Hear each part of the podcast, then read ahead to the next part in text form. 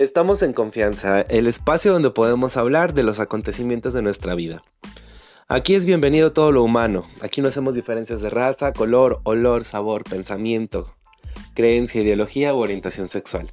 Si eres humano, aquí hay lugar para ti. Y si te sientes raro, aislado, te sientes solo o te sientes un perro verde, aquí somos raza.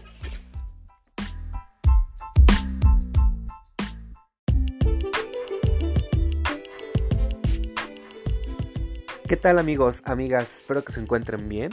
El día de hoy vamos a hablar de eh, la importancia que tiene para nosotros expresar nuestras emociones. ¿Por qué crees tú que es importante expresar tus emociones? Vamos a escuchar la siguiente reflexión.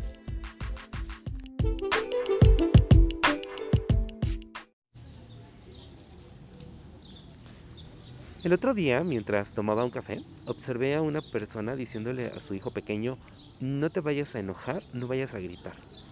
El niño tendría uno o dos años y no, no gritó.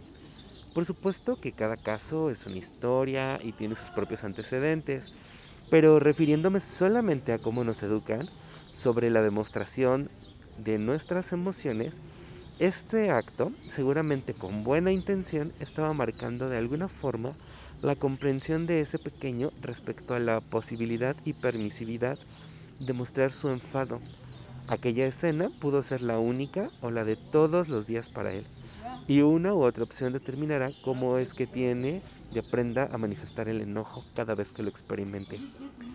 Hay otra cara del enojo que mucha gente desconoce. Esta es la tristeza.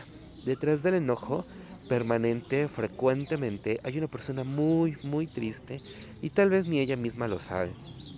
Por eso cuando el enojo persiste, bien vale la pena preguntarse, ¿realmente estoy enojado? ¿Estoy enojada? ¿Qué está ocultando mi enojo? ¿Con quién estoy enojado? ¿Con quién estoy enojada? ¿Con los demás? ¿Conmigo? El costo de no enojarse puede ser autosabotearse, colocarse en el papel de víctima, sufrir permanentemente, establecer relaciones tóxicas e inclusive desarrollar trastornos psicosomáticos. Recuerda que lo que no se expresa verbalmente se manifiesta física y emocionalmente.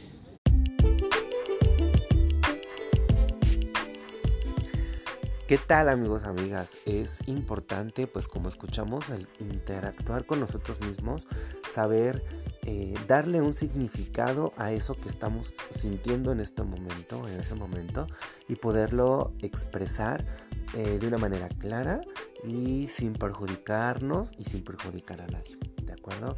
Si tú quieres eh, en algún momento compartirnos tus pensamientos, tus emociones, tus experiencias, tus anécdotas, con todo gusto estamos eh, dispuestos a, escucharte en confianza.